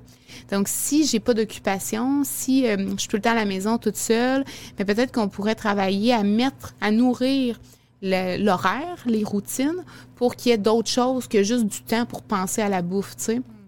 Fait occupation, perception, sensation, émotion, pensée, c'est tous des éléments sur lesquels on peut travailler. Euh, voilà. Et, euh, mon Dieu, je suis comme. Euh, j'absorbe tes paroles, puis je sais plus ce que je veux dire. c'est bien correct. Prends ton temps. oui, dans le fond, je trouve souvent, là, les... on est mêlé dans OK, je veux manger plus sainement. Fait que là, c'est quoi plus sainement? Mais là, ça, c'est rendu dans un extrême. Fait que, on dirait ou même le sport, là, des fois, euh, OK, euh, bouger, c'est important, mais là, après ça, on est rendu dans un autre extrême qui on bouge trop, après ça, c'est pas assez. Fait on dirait que ça vient mêlant pour tout le monde de savoir qu'est-ce qui est sain, qu'est-ce qui l'est pas. Fait comment les gens se retrouvent là-dedans? Ah mon Dieu, c'est tellement une bonne question. C'est tellement dur de se retrouver. Là. Déjà, mm-hmm. euh, c'est vraiment difficile. Je pense que faut peut-être changer comment je fais pour me retrouver à comment je fais pour me retrouver. là, c'est la même affaire. Il faudrait voir les gestes, mais plutôt que d'essayer de se retrouver là-dedans, comment moi je peux me trouver comme personne? C'est quoi mhm. mes besoins? Ce que je veux dire, c'est c'est quoi mes besoins à moi? Est-ce que moi, j'aime ça faire euh, de l'activité physique beaucoup, beaucoup? Je suis un sportif, je me définis comme ça, OK, fine. Mais peut-être que moi, je suis une personne qui aime la lecture, qui aime les activités plus calmes, qui aime contempler des paysages, faire de la peinture, euh, euh, faire des casse-têtes, jaser tranquille dans un café avec mes amis. C'est plus ça qui me fait triper que d'être toujours en mouvement. Ben là, peut-être qu'on peut s'adapter à nos propres besoins. On peut trouver des activités pour bouger, mais sans nécessairement viser de faire un ultra-marathon. Fait qu'il faut comme se... Faut faut, réguler notre mouvement corporel en fonction de nos envies, de nos préférences. C'est sûr qu'on le sait que dans les études, c'est bien démontré que le fait d'être sédentaire, c'est sûr que c'est une habitude de vie qu'on essaie de changer pour bouger un petit peu plus. Hein. Bouger, ça va être associé à une meilleure santé euh, cardiovasculaire, par exemple, ou métabolique en général. Pas pour tout le monde. Il y en a qui peuvent vivre jusqu'à 112 euh, ans sans avoir bougé de leur vie puis en ayant mangé du McDo toute leur vie. C'est, il y a toutes sortes de cas de figure. Là. Mais en général, dans les études, ce qu'on nous dit, c'est que ça pourrait avoir un, ça pourrait être un, facteur là, associé à, à, une, à une santé euh, optimale. Donc de bouger, mais tu sais bouger, c'est pas de faire euh, deux heures de sport par jour là, tu sais. Ça peut être de, de prendre une marche par jour, ça peut être de dire, ben moi je bouge pas, mais je vais commencer en faisant des petits pas, je vais aller, puis là c'est le cas de le dire quand on parle de marche, mais je vais sortir dehors, puis je vais aller, je vais me dire, je vais prendre trois marches par semaine, ou même juste une marche par semaine, dix minutes par exemple. Puis là, je vais me rendre compte que, ah, mais mon Dieu, ça me motive à y retourner parce que j'ai aimé mon expérience. Ça m'a permis de me calmer, ça m'a permis de prendre l'air. Je me sentais vraiment plus concentrée après ma marche de 10 minutes. J'ai pu continuer à travailler après, puis j'étais plus focalisée sur mon travail. Fait que peut-être que là, je peux augmenter. Ah ben la prochaine fois, je pourrais y aller peut-être dans trois jours, puis aller 15 minutes. Puis comme ça, tranquillement, pas vite, on peut augmenter la fréquence de notre mouvements corporels. Puis ça peut être des, mouvements qui soient plus doux, qui soient plus intenses. On peut diversifier aussi le mouvement en fonction de nos préférences encore, puis de nos envies. Fait qu'on peut faire du yoga, on peut faire comme on peut faire euh, euh, du vélo de route. Tu sais, ça, ça, dépend de nos préférences. On n'est pas obligé d'être dans l'intensité tout le temps quand on fait du quand on fait de l'activité physique. C'est pas ça la recommandation d'aller au gym quatre fois par semaine. La recommandation, c'est qui est associée qui est soutenue par, par la science, c'est de bouger, mais euh, de bouger de façon modérée, tu sais, euh, à intense. Mais là, après ça, ça dépend de nos préférences, encore une fois, là, tu sais. Fait que c'est vraiment de s'écouter, dans le fond. Qu'est-ce qu'on aime faire? Oui, tu sais, il y a les recommandations, euh, tu sais, de bouger, là, tu sais, à tous les jours, euh, tu sais, 20-30 minutes par jour. Mais après ça, autour de ça, on peut se dire, puis tu sais, bouger dans les recommandations, dans les recommandations, c'est modéré, là. Ça veut dire, euh, c'est, c'est, ça peut être de prendre une marche, ça peut être de, de, d'aller jouer au badminton, ça peut être de jouer au ping-pong, ça peut être, ça peut être toutes sortes d'affaires, là. Euh, puis, c'est ça, fait qu'autour de ces recommandations-là, ben là, c'est là qu'on peut se mettre de la flexibilité. Et là, on peut dire, ben là, c'est pas nécessairement six fois cette semaine ou sept fois, ça va être trois, puis c'est bien correct, là, ça sera ça cette semaine, puis euh, voilà. Puis est-ce qu'on peut se dire aussi, admettons, on dit 20 à 30 minutes, euh, ben on le sépare en une journée complète, fait que 5 minutes par heure, je vais aller faire un petit tour de la maison pour, euh, pour bouger un peu, m'étirer un peu, puis à la fin de la journée, si je, je ben, je m'entraîne, mais si je me promène un peu dans la maison pendant 5-6 euh, heures, ben ça va faire 30 minutes en tout. Oui, c'est ça, tu on peut additionner. Puis après ça, ben là, ça devient technique. Fait que, tu sais, je pense un kinésiologue, par exemple, bienveillant, qui est dans une approche plus de mouvement intuitif, ça pourrait peut-être être intéressant pour vous. Euh, il y en a plein, il y en a des, il y en a de plus en plus des gens qui travaillent en kinésio, qui, parce que là, mes connaissances commencent, le, plus on, avance, le plus ça, ça commence à être un peu plus précis dans cette discipline-là.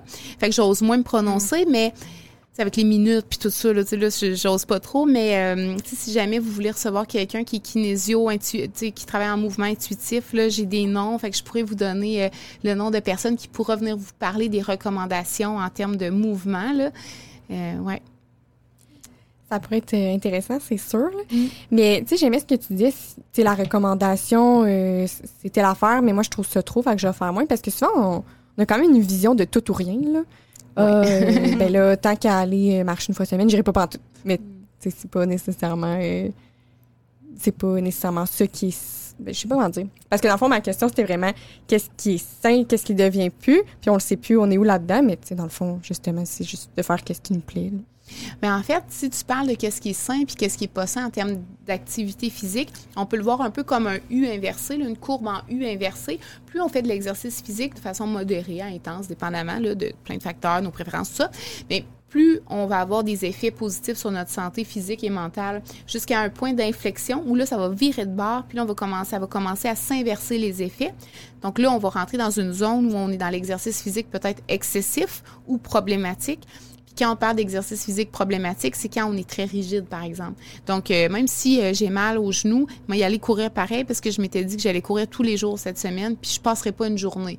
Hein. Euh, ça peut être d'être rigide en termes de, comme tu dis, je peux pas aller faire du sport juste une fois par semaine. Ça sert à rien. C'est comme, il n'y a pas de nuance. Mais oui, je peux y mm. aller, ça sert à quelque chose, ça sert que je vais me sentir mieux après, puis je vais me sentir bien pendant avec mes amis, tu sais, tout ça. Fait que la rigidité, ça, c'est un indicateur que ça ça a peut-être basculé de l'autre côté.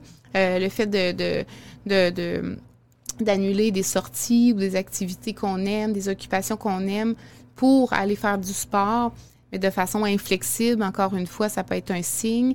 Euh, le fait d'avoir euh, un envie irrépressible d'aller s'entraîner ou de bouger, donc d'avoir de, une compulsion. Vraiment, on appelle ça l'exercice compulsif, donc de ressentir un besoin d'aller s'entraîner. Si je le fais pas, je vais me sentir tout croche après. Tu sais, des fois, il y a des gens qui nous disent ça, moi, si je vais pas m'entraîner alors que c'était prévu, c'est sûr que je me sens vraiment pas bien. C'est sûr que je vais y aller, je vais me donner un coup de pied dans le hum, puis je vais y aller.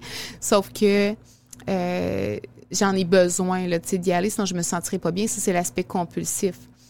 Euh, donc, c'est tous des, indicateurs qu'on a basculés.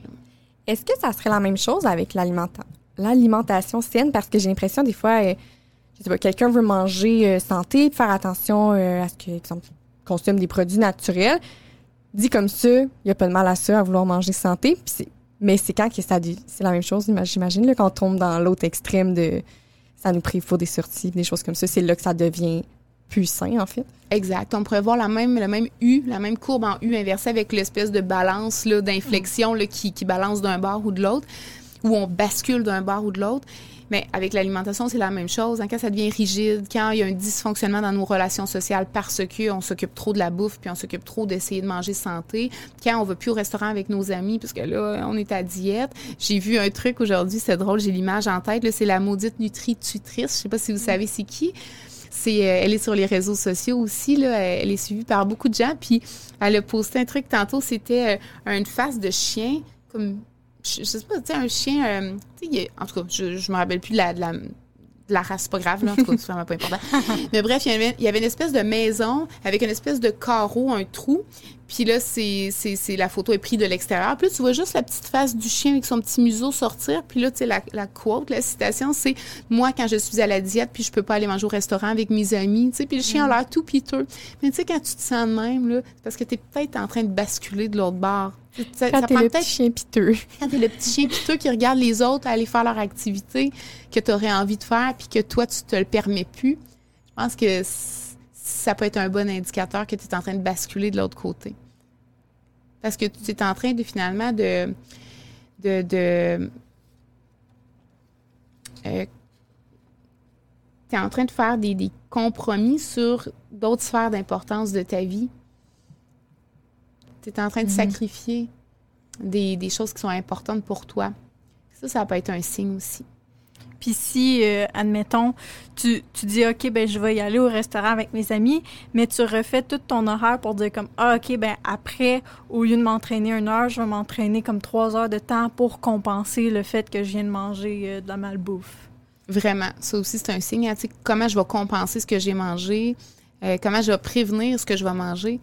Que je m'empêche de manger toute la journée parce que je sais que je vais au restaurant ou euh, c'est ça le lendemain. Tu sais, quand on entend des commentaires comme euh, ah mon Dieu, il va falloir que j'aille courir demain matin ou bien euh, waouh, je sais pas comment je vais faire pour pour perdre ces calories là ou tu sais ça c'est toutes des, des, des phrases qu'on plusieurs personnes disent sans trop s'en rendre compte, mais c'est des phrases qui indiquent qu'il y a de la compensation. Donc, ce qui entre, faut que ça sorte.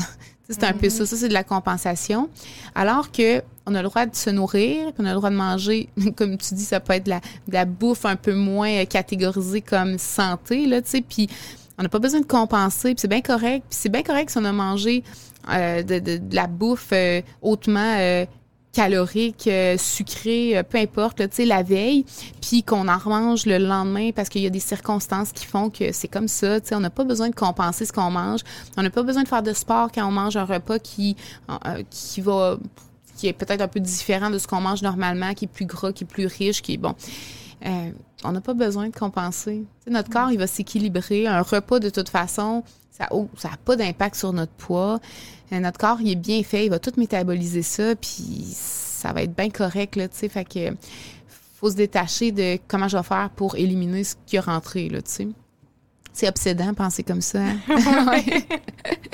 ouais. Hmm. On dirait que j'aurais encore là, 3000 questions sur le sujet, mais on peut pas euh, faire un podcast de 8 heures non plus. fait qu'on on va y aller comme dans les dernières petites questions qu'on avait. Euh, ben là, premièrement, les ressources disponibles pour les personnes qui, qui auraient soit des comportements là, un peu dysfonctionnels, qui voudraient travailler là-dessus ou qui auraient un trouble alimentaire, ça serait quoi? Mais je pense qu'un qui un, euh, un organisme qui euh, qui est excellent, qui est vraiment, vraiment compétent, c'est ANEB Québec. Donc, Anorexie Boulimie Québec. ANEB Québec.ca, il me semble. Il me semble que c'est ça, c'est .ca. Donc, ils ont plein de ressources gratuites ou à peu de frais, des groupes de soutien. Je pense qu'ils ont peut-être encore des groupes de soutien même en ligne. Ils avaient instauré ça pendant la pandémie. Il faudrait voir, je suis pas sûre. Sinon, c'est des groupes de soutien, c'est ça, en groupe. Il y a des groupes de soutien ouverts, donc tu arrives, tu n'as pas besoin de donner ton nom. Ou encore euh, des groupes de soutien fermés où là, ben, c'est vraiment plus organisé, c'est temps de rencontre, etc. Encore une fois, valider, là, parce que j'ai pas regardé avant le podcast si... Euh, euh, puis il va sortir en, plus dans mm. quelques temps. Là, fait qu'il faudra vérifier. Mais il y a ces services-là. C'est en, général euh, gratuit ou peu dispendieux. Il y a aussi un chat. Il y a une ligne d'écoute. Donc, il y a des intervenants vraiment compétents. C'est souvent des intervenants, des gens qui étudient dans le domaine de la santé mentale, euh, puis qui sont bien formés là, chez ANEB sur les troubles alimentaires et tout. Fait que c'est vraiment un bon organisme. Sinon, ben, si on veut avoir de l'aide, euh, il y a toujours les lignes d'écoute, telle aide, telle écoute, etc., euh, qu'on peut appeler quand on se sent en difficulté.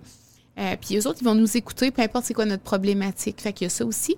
Puis sinon, ben on peut aller voir sur les sites des ordres professionnels, ordres des psychologues, ordres des psychoéducateurs, travailleurs sociaux. Il s'agit que la personne ait un peu de connaissance sur les troubles alimentaires, parce que c'est quand même particulier comme problématique. Si, c'est un trouble dont on a besoin si on veut faire une thérapie ou un soin ça prend quand même certaines connaissances parce qu'il y a des particularités à connaître, tu sais. Donc, euh, faut pas hésiter à demander de l'aide. Puis il faut pas hésiter si on a un intervenant avec qui on n'a pas vraiment d'affinité. faut pas hésiter à changer si on se sent pas confortable ou mhm. si euh, on a l'impression que la personne nous comprend pas ou nous juge. Ça peut arriver. Là, en général, les intervenants sont super compétents, mais on peut tomber sur quelqu'un qui est un peu bouffé par ses propres euh, croyances aussi, à propos de l'alimentation et tout. Fait qu'il faut pas hésiter à changer si on se sent pas bien avec la personne. Puis un des facteurs là, vraiment prioritaires quand on parle, primordial quand on parle d'intervention, c'est l'alliance thérapeutique. En fait, ça compte pour vraiment beaucoup du succès thérapeutique. Donc, le fait de se sentir en confiance avec la personne, non jugée, écoutée, c'est vraiment un facteur important. Fait qu'il faut pas négliger ça quand on est avec le professionnel. C'est important à nommer. Des fois, ça se peut que ça clique juste pas, puis la personne va continuer son, suivi, mais si justement tu fais pas confiance à l'autre personne,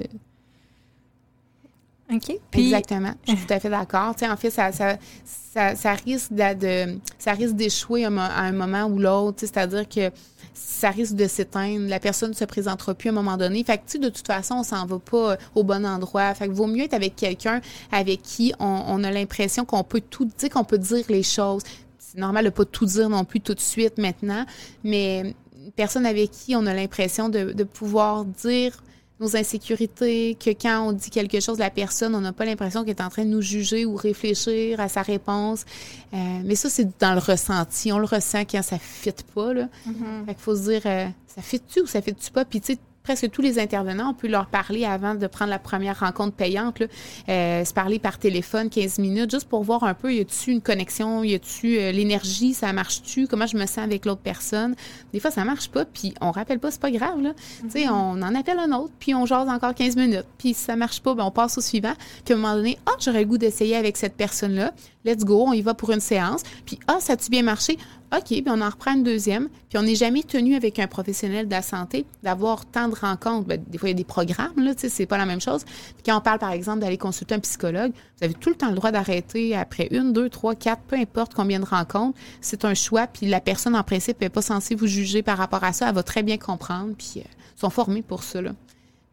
voilà. Mm-hmm. Oui, puis il faut pas se sentir mal non plus de dire comme euh, ah ben je vais terminer ton mon suivi avec toi parce que justement ben, l'intervenante, elle sait aussi que ça veut, ça veut pas dire que ça va tout le temps cliquer non plus. Tout à fait. Très bon point. Euh, est-ce que tu aurais des livres, des documentaires ou euh, des choses comme ça à nous conseiller et à conseiller aux gens qui vont écouter le podcast pour se renseigner plus sur le sujet? Bien, en termes de documentaires ou de films, moi, je suis moins euh, je suis moins de ce côté-là parce que ce qu'on sait, c'est que souvent dans les documentaires ou les films ou les séries où on parle de troubles alimentaires, souvent on va dévoiler bien des affaires. Fait que, tu sais, des fois, ça peut mettre en danger les gens justement d'avoir des idées. Il y a tellement de gens qui m'ont conté que sais, ils ont vu à un moment donné un film passer à la télé, puis la personne faisait telle chose, puis elle, a commencé à faire telle chose à cause qu'elle a eu l'idée de faire ça. Fait que je suis, j'aurais, à date, j'ai pas, j'ai pas de documentaire ou de film qui pourrait correspondre à, qui pourrait ne pas correspondre à ça. Là. Mhm. Toujours limite. Sinon, pour les livres, ben dans le fond, j'ai plusieurs idées de livres. Déjà, si on parle d'acceptation corporelle ou d'image corporelle, il y a le livre de Marie-Michel Ricard, De l'insatisfaction à l'acceptation corporelle. Euh, c'est un excellent livre. C'est un tout petit livre qui se lit vraiment rapidement. En fait, on peut même aller butiner d'un chapitre à l'autre parce que c'est pas construit comme une histoire, c'est construit euh, par thème en fait. Donc, on peut aller voir, euh, lire la partie plus pratique applicable. Donc, c'est quoi les trucs et astuces pour euh, aider mon proche? C'est quoi les trucs et astuces pour améliorer mon image corporelle à moi-même? Après ça, il y a un chapitre qui explique plus les aspects en lien avec la grossophobie. Un autre, c'est plus théorique sur qu'est-ce qui va mener à l'image corporelle qu'on a de nous aujourd'hui au moment T, à l'instant T. Fait que c'est vraiment un super livre, vraiment bien vulgarisé. Sinon, il y a Grosse épuis de Edith Bernier, qui est un livre sur la grossophobie. Donc, on parle de stigmatisation par rapport au poids. Donc, c'est plein, plein, plein de ressources, c'est plein de de sources scientifiques qui euh, permet d'appuyer les propos d'Edith Bernier. C'est plein d'informations. Ça met vraiment à jour le, lien entre poids et santé. C'est beaucoup plus, ça met en évidence euh, ce lien-là qui est beaucoup plus complexe que ce qu'on peut le croire. C'est pas parce qu'il y a une corrélation entre IMC et certains troubles de la santé que c'est nécessairement une cause à effet. Puis dans ce livre-là, on met en évidence le fait que ben, la stigmatisation par rapport au poids pourrait venir moduler en fait le lien entre le poids et certains indicateurs de santé. Donc ça, c'est intéressant. Sinon, j'ai le livre euh, Anti-diète, anti-régime de Chrissy Harrison, qui a un peu été un livre fort là, qui, a, qui a mis sur la map le mouvement anti-diète. Euh, donc, elle parle en fait de... Elle argumente contre les régimes amaigrissants, puis pourquoi on devrait arrêter de pourquoi on devrait arrêter les diètes puis les régimes. Donc, elle explique ça dans ce livre-là.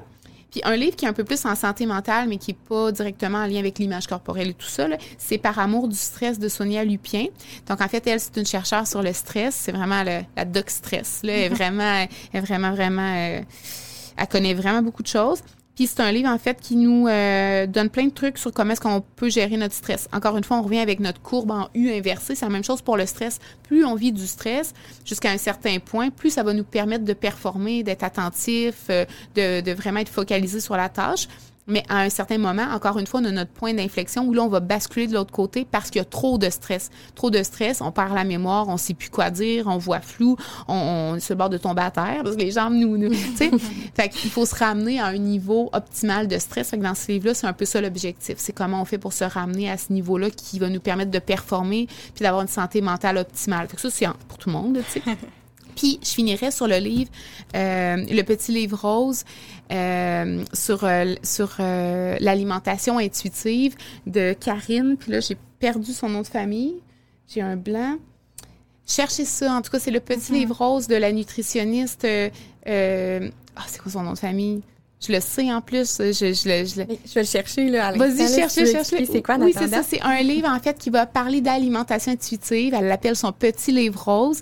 Et, euh, et c'est un petit livre à peu près comme le livre de Marie-Michel Ricard sur l'acceptation corporelle. C'est tout petit à lire. Elle va parler des principes de l'alimentation intuitive. Comment est-ce qu'on peut tendre vers ce type d'alimentation-là, qui est plus connecté à nos signaux physiologiques de faim, de satiété. Comment on fait pour se déconnecter de, de du mode diète? Dans notre vie, comment on fait pour bouger de façon plus intuitive, euh, etc.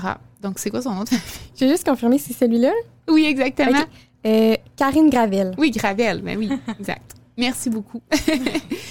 Là, j'ai été obligée de faire de la place dans ma bibliothèque. Ça a l'air tout trop intéressant. Merci beaucoup là, pour tes euh, suggestions. Et sinon, est-ce qu'il y avait... T'avais-tu des séries ou des choses comme ça? Pas vraiment, là, avec ce que ben, Pas vraiment. J'en ai pas vraiment euh, vu qui, euh, qui pouvaient être euh, axés sur les facteurs de protection nécessairement. J'ai pas eu d'idée par rapport à ça. Fait que non. Moi non plus, j'en avais pas qui me venaient en tête. Non, c'est vrai. ça aurait pu. Et sinon, où est-ce qu'on peut te retrouver? Euh, on peut me retrouver sur les réseaux sociaux. je trouve ça drôle de dire ça. C'est vraiment nouveau pour moi. Mais euh, en fait, je fais des capsules euh, de prévention pour les troubles alimentaires. Donc, je fais ça des... fait pas longtemps, dans le fond, tu fais ça? Non. OK. Non, ça fait depuis... J'ai fait mon premier TikTok en janvier. Ah. Puis avant ça, je, j'avais jamais vu ça, TikTok. En fait, j'étais allée une ou deux fois. Puis là, je voyais les images de gens bouger drôlement. Là. ça fait comme des gifs là, avec tes vidéos. Puis là, j'étais là, mais qu'est-ce que c'est que cette plateforme-là? Je comprenais rien. Puis je sais pas, je me rappelle pas pourquoi j'ai eu l'idée de faire un TikTok. Je sais pas pourquoi, je me rappelle pas.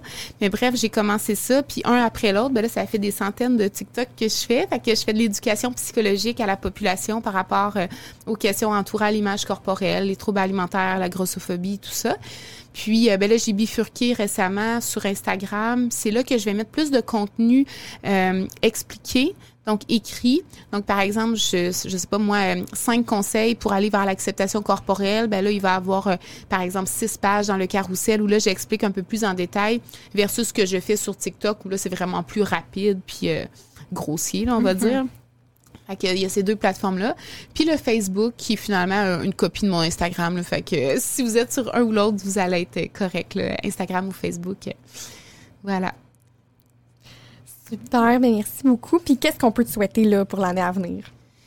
Ah mon Dieu, qu'est-ce qu'on peut me souhaiter? Euh, J'ai commencé à réfléchir un peu. Je suis, suis pas arrivée euh, parce que vous m'aviez, vous m'aviez prévenu de cette question-là. Je suis pas arrivée à une, à une réponse euh, parfaite. Je pense que ce serait de pas me laisser enthousiasmer par trop de projets parce que moi j'ai tendance, c'est vraiment là-dessus que je travaille, j'ai tendance à être très enthousiaste de tout ce qu'on me propose. Ah, il y a un cours, il y a un cours ci, il y a tel projet à faire, il y a tel bon, toutes sortes d'affaires. Puis, je suis tellement enthousiaste que j'ai tendance à dire oui à tout, puis finalement, j'ai plus d'équilibre. Tu sais, à la fin, là, souvent, ça marche par session, moi, fait qu'à la fin, là, je me sens fatiguée.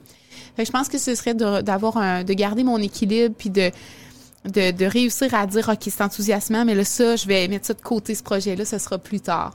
Fait garder un équilibre euh, pour avoir du temps pour euh, faire ce que j'aime, pas juste le travail, là, dans la vie. ça paraît que tu es vraiment passionnée, là, puis je pense que ça se voit aussi sur tes réseaux, puis ça, ça va paraître dans le podcast. Là, et merci beaucoup là, pour toute, euh, toute cette information-là. Ben ça me fait plaisir. Puis je veux vous féliciter aussi pour votre TikTok euh, Calax, qui est vraiment un TikTok euh, que j'adore. Puis euh, vous faites vraiment un beau travail. C'est pas facile de faire de la, prévention auprès de la population générale, surtout dans des temps limités comme ce qu'on a sur TikTok. C'est 30 secondes, 15 secondes. Tu sais, ce qui, ce qui est regardé, c'est des les vidéos de 6, 7, 10 secondes. Fait qu'est-ce qu'on dit en 10 secondes pour que ça soit bien compris? C'est vraiment le défi, je trouve. Puis je trouve que vous, vous, vous réussissez à, atteindre cet objectif-là très bien. Fait que je voulais vous féliciter aussi en retour pour votre travail. Merci de faire ça. Ben merci. à toi.